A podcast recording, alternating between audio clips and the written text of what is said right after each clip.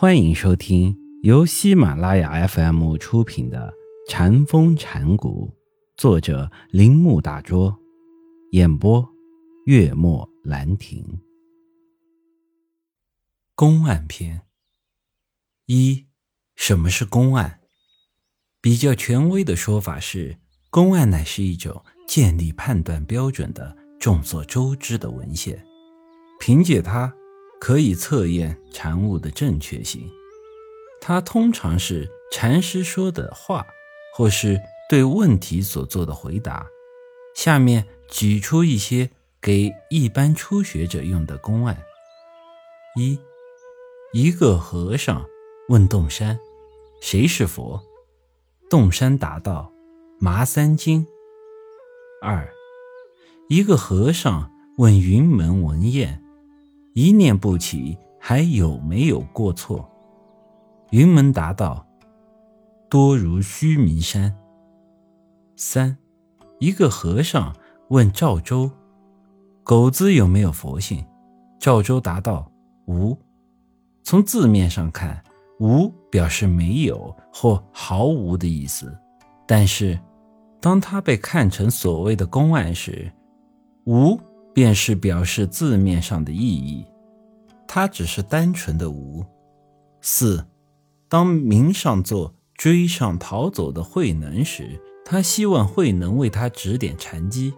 慧能说：“哪个是明上座本来面目？”五，当从念跑到南泉普院那里参禅时，问南泉什么是道，南泉答道：“平常心是道。”六，一个和尚问赵州从念：“什么是祖师西来意？”赵州答道：“庭前柏树子。”七，一个和尚问赵州：“万法归一，一归何处呢？”赵州答道：“我在青州时做了一件布衫，重达七斤。”八，庞蕴居士第一次到马祖那里学禅时。问马祖：“谁是那不与万法为侣的人？”马祖答道：“当你一口吸进西江水时，我就告诉你。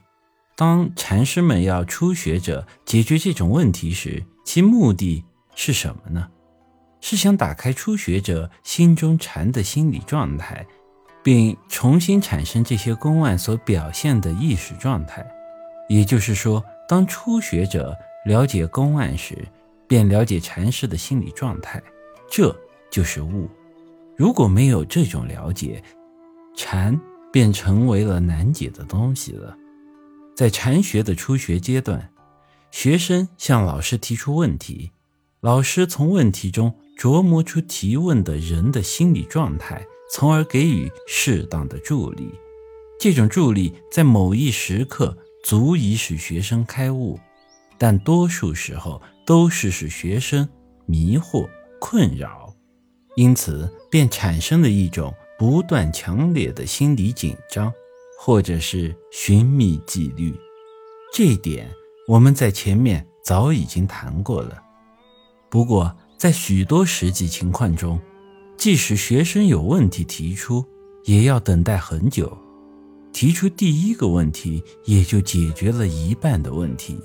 因为这是提问者内心达到紧要关头时一种最强烈的心理势力所驱使的。这个问题表示提问的人已到了关键时刻，内心已经准备跨越它了。一个老练的禅师常常知道应该怎样把学生带到关键的时刻，又怎样使他跨越它。公案的运用。尚未流行以前，这是实际的情形。灵济义玄、南岳怀让和其他的一些禅师所说明的例子就是如此。随着时间不断的推移，产生了很多的问答，他们在老师和学生之间进行着。由于禅的文献不断的增多。一般学禅的人便自然而然地希望对他做出一种理智的解释或解决。